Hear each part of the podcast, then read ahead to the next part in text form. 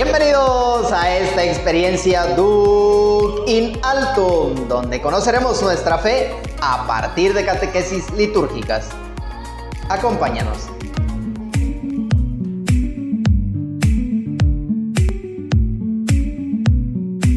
Bienvenidos a esta sección de catequesis litúrgicas de tu programa favorito Duke in Alto, un espacio donde dialogamos sobre el quehacer de la iglesia Acompáñanos y descubre algo nuevo de tu fe.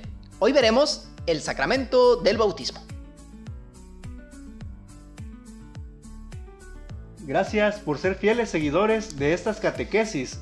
Y si no son fieles, pues hay que seguir luchando por conocer más de nuestra iglesia a través de estas catequesis, en las que hemos tratado ya cinco temas sobre la iglesia y de manera especial la liturgia, que es quién celebra, cuándo se celebra y dónde se celebra. La semana pasada tratábamos de manera especial, como parte de la liturgia, los sacramentos de iniciación cristiana. Hoy vamos a reflexionar una parte, digo, una parte porque es muy amplio para tratarlo en 15 o 20 minutos, como mínimo. Por lo tanto, de aquí en adelante veremos los sacramentos, pero les adelanto que los dividiremos en dos o tres episodios cada uno para no darles contenido de mucho tiempo y se les haga pesado o aburrido. O se duerman, ¿no? En el camino, en el trayecto. Anden, cabeceando ahí en el autobús, no sé. Ya de manera rápida presentaremos el recorrido que vamos a seguir. Adelante, Omar. Ok, muy bien, David. Gracias este, eh, por esta presentación que has hecho. Y bueno, vamos a dar el desarrollo de lo que veremos el día de hoy. Primero trataremos qué es el bautismo. Luego cuál es el nombre de este sacramento y finalmente veremos un recorrido del bautismo a través de la historia de la salvación. ¿Qué te parece si iniciamos? Adelante, vamos a iniciar. Ok, bien, te voy a presentar qué es el bautismo. ¿Tú qué dices, David? Antes de que te lo presente, ¿verdad? Sí, pues bueno, ya hay unas ideas básicas por ahí, ¿no?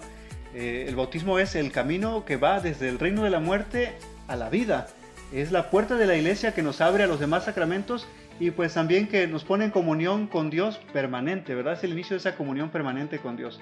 Esto lo he tomado del Yucat, ¿eh? se ha oído muy, muy sabio, pero pues ya me grabé esta partecita, digo, es un catecismo para jóvenes, recordarlo también. Ok, muy bien David.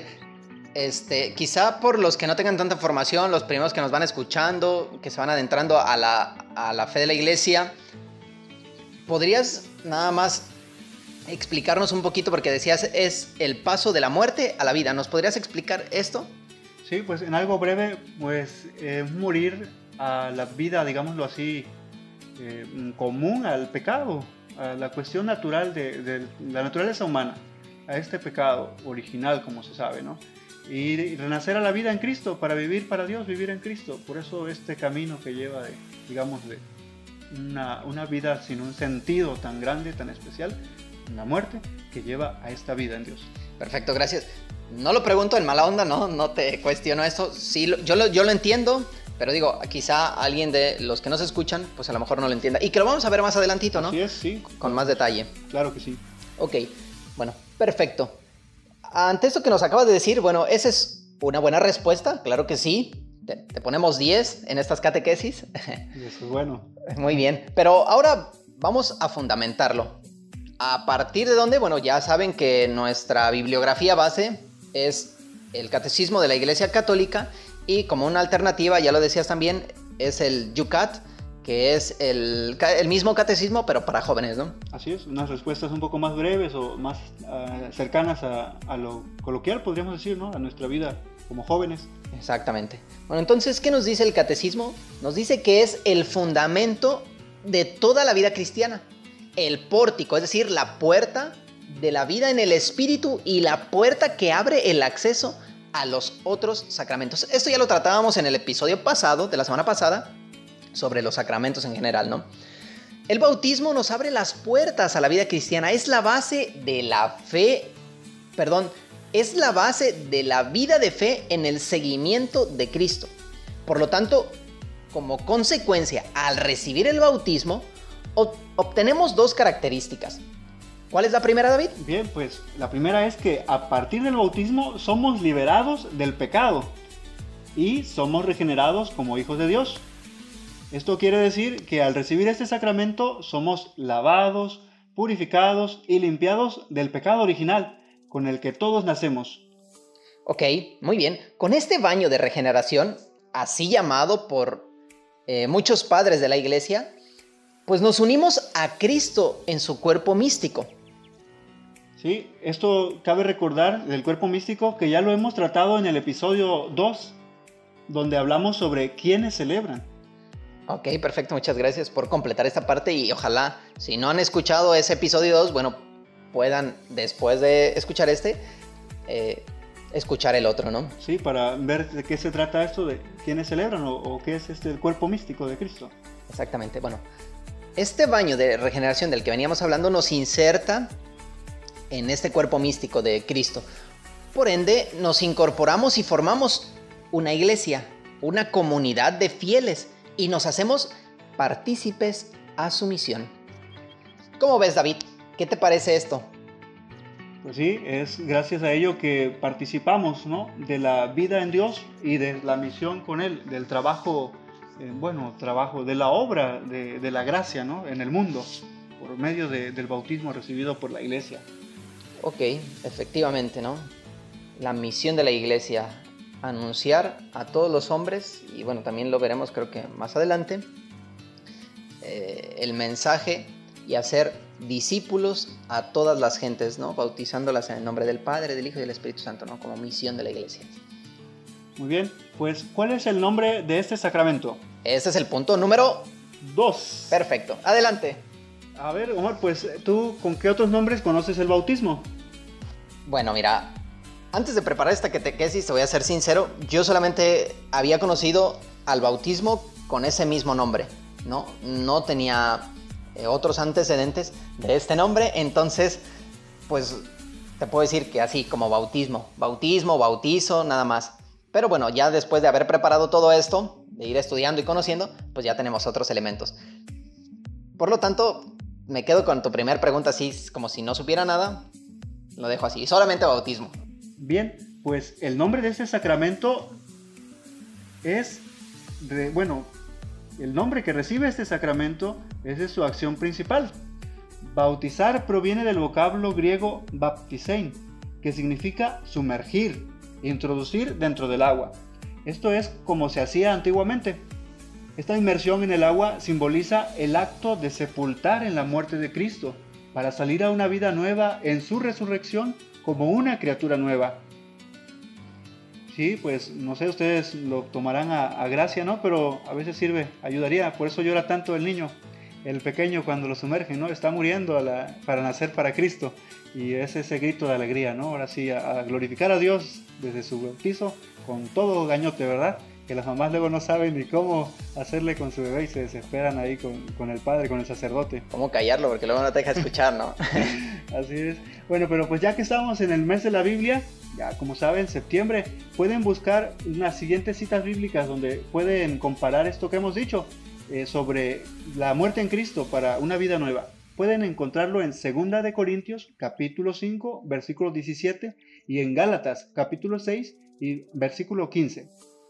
Muy bien, David. Esto que acabas de mencionar, digo, para, haciendo, para ir haciendo relación a, este, a lo que te preguntaba al inicio, bueno, aquí lo encontramos, ¿no? Es un mm, sepultarnos en la muerte con Cristo, en una muerte de un hombre viejo, de una vida antigua, a una nueva vida centrada en Cristo, ¿no? Resucitando como una criatura nueva y así nos incorporamos a Dios, a ser hijos de Dios y, este, y obviamente a la iglesia, ¿no?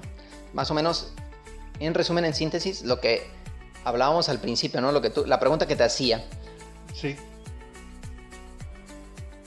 Bien, pues este sacramento también es llamado, como ya lo habíamos dicho anteriormente, baño de regeneración y renovación del Espíritu Santo, porque con este baño en agua y espíritu nos permite entrar en el reino de Dios. Esto está en el Evangelio de San Juan, capítulo 3, versículo 5 y a través de la adopción como hijos de Dios es así como entramos a su reino, ¿no? a participar de Dios.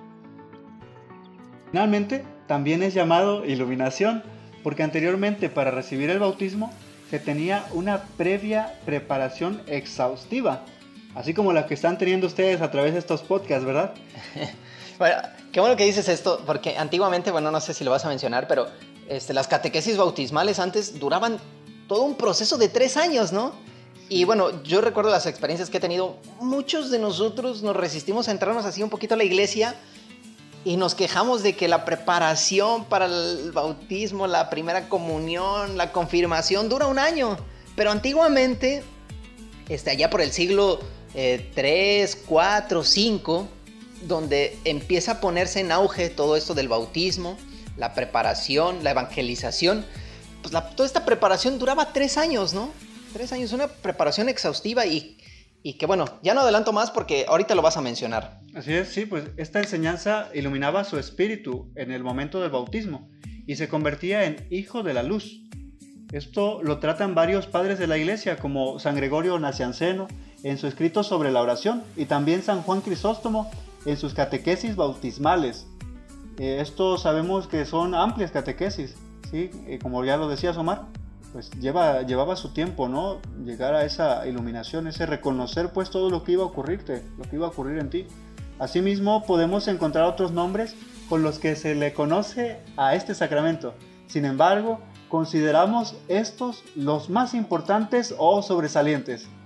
Muy bien, gracias David. Eh, ahí ahorita has fundamentado un poquito, ¿no? Esta iluminación, esta catequesis, pues iluminaban a estos a estos catecúmenos, como también se les dice o se les llama, se les llamaba. Ahorita ya tiene otro, otro sentido, ¿no? Catecúmeno, catecúmeno es aquel que no ha hecho su bautismo a partir de los siete años, ¿no? Siete, ocho años. Si no ha recibido el bautismo en esa edad, pues ya empieza a ser catecúmeno, ¿no? Ah, si se bautiza a un niño, pues no es catecúmeno, ¿no? Porque es, a partir de ahí empieza su vida su vida como hijo de Dios, ¿no? En este momento. Así es. Y bueno, estas preparaciones, estas catequesis, pues iluminaban su espíritu y por eso se llamaba también la iluminación, ¿no? Bueno, vamos a hacer ya un recorrido para no dar más eh, vueltas y ofrecer un contenido muy denso. Vamos a ver a grandes rasgos el bautismo a través de la historia de la salvación.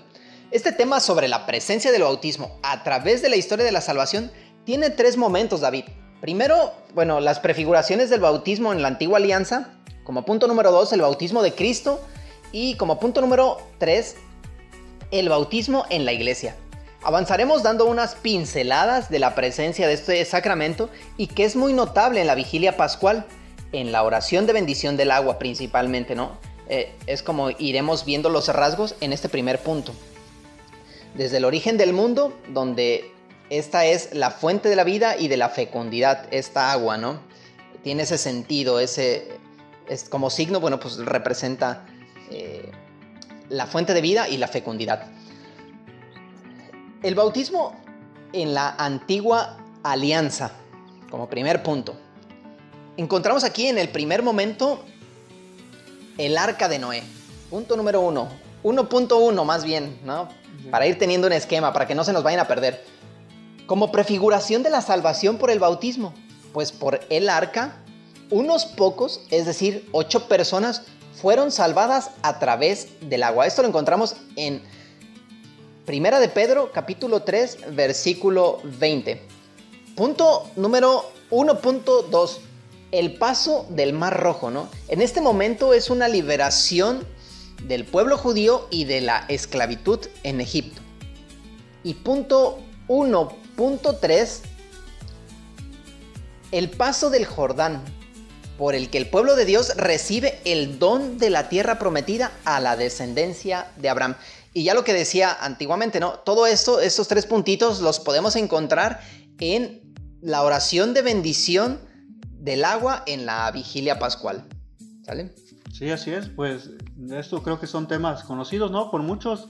Creo que hasta se ha hecho cine de esto, ¿no? Se ha hecho película de estos aspectos, cómo son ta, uh, es un aspecto simbólico del bautismo, al arca de Noé, este hecho del diluvio, el paso del mar rojo, ¿no? la liberación de, de la esclavitud del pueblo de Egipto, esta, la historia de Moisés, el éxodo, y el paso de, del Jordán cuando el pueblo de Dios pues recibe el don de la tierra prometida. creo que eh, ya lo conocemos, ¿no? Tal vez, pero ahora vamos a darle su relación al bautismo, el aspecto ese relacional que tiene. Pues bien, ahora vamos al segundo, que es el bautismo de Cristo. Vamos a tomar ahora el 2, eh, que son las prefiguraciones de la antigua alianza, culmina en Cristo Jesús. ¿sí? Al comenzar su vida pública, posterior al bautismo por Juan el Bautista en el Jordán, después de su resurrección, manda a la misión a sus apóstoles, ya lo decías, Nomar, id pues y haced discípulos a todas las gentes, bautizándolas en el nombre del Padre y del Hijo y del Espíritu Santo, y enseñándoles a guardar todo lo que yo os he mandado. Mateo, Evangelio según San Mateo, capítulo 28, versículos del 19 al 20. En el momento del bautismo de Jesús, el Padre manifiesta a Jesús como su Hijo amado, pues este sería el aspecto eh, pues, principal del bautismo de Cristo como prefiguración. Y como culmen, ¿no? Donde Dios presenta a Jesús como su verdadero hijo, como su hijo, este, y pues en este caso el Mesías, ¿no? Aquel que va a salvar o nos va a salvar, nos va a dar una vida nueva, ¿no? Sí, y aquel que manda, ¿no? También a sus mismos apóstoles esta, esta misión a partir de sí mismo.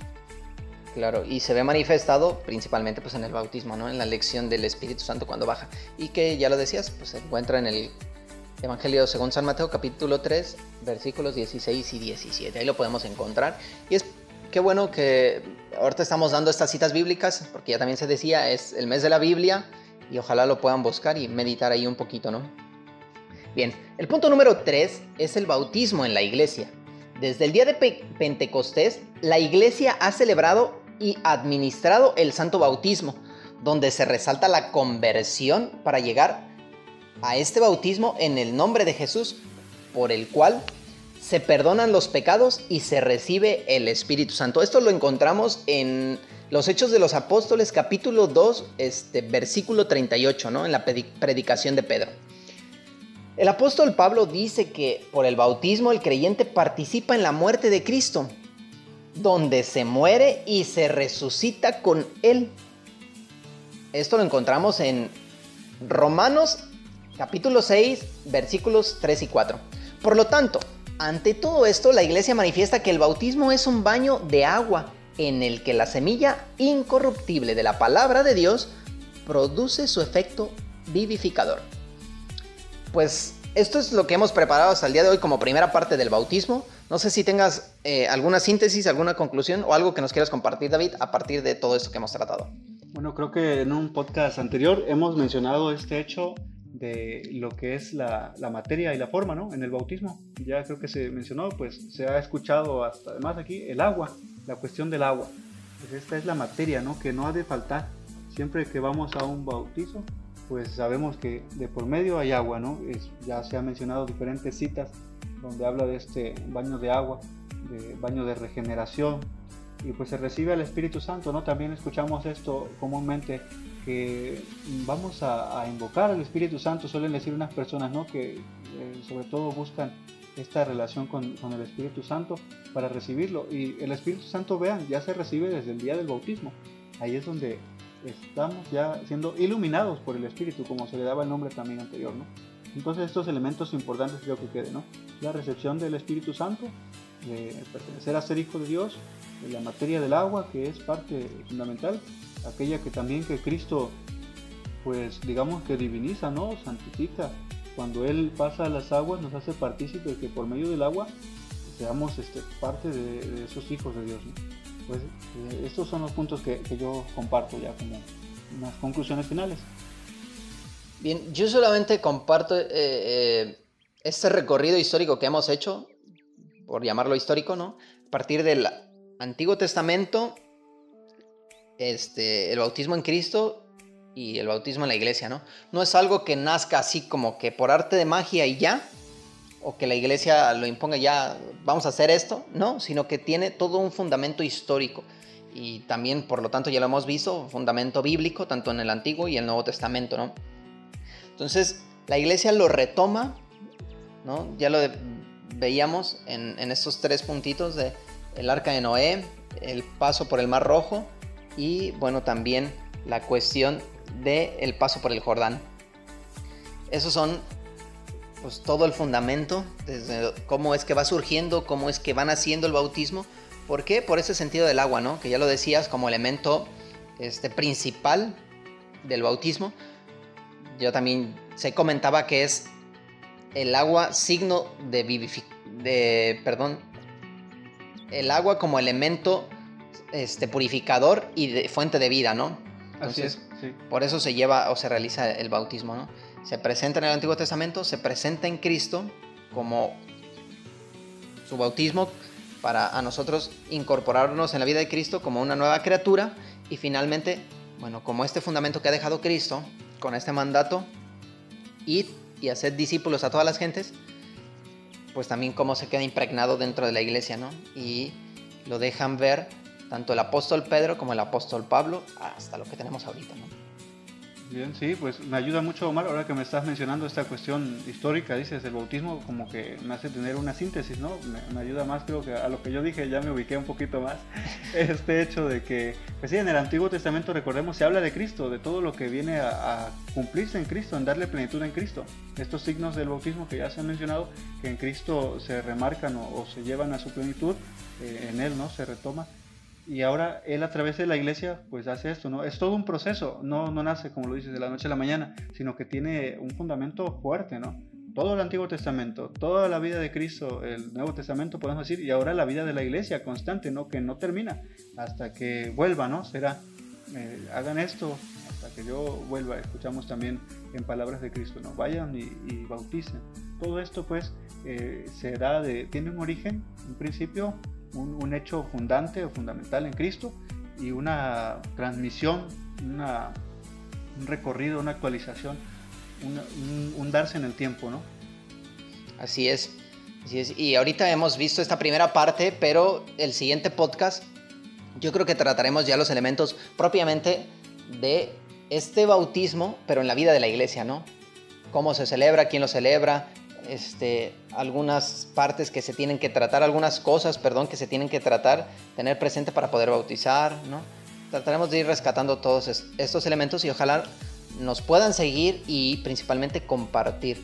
No son este, pláticas pre-sacramentales, pre-bautismales, pero nos pueden ayudar efectivamente, ¿no? No vayan a llegar con esto a su parco, oiga, escuché el podcast de Doug Inalto, porque a lo mejor no nos conocen y ojalá y también lo pueden compartir para que nos conozcan, pero nos pueden dar elementos y luces de una charla este, prebautismal, ¿no? Pláticas prebautismales, si se están acercando a este sacramento, nos pueden ayudar bastante.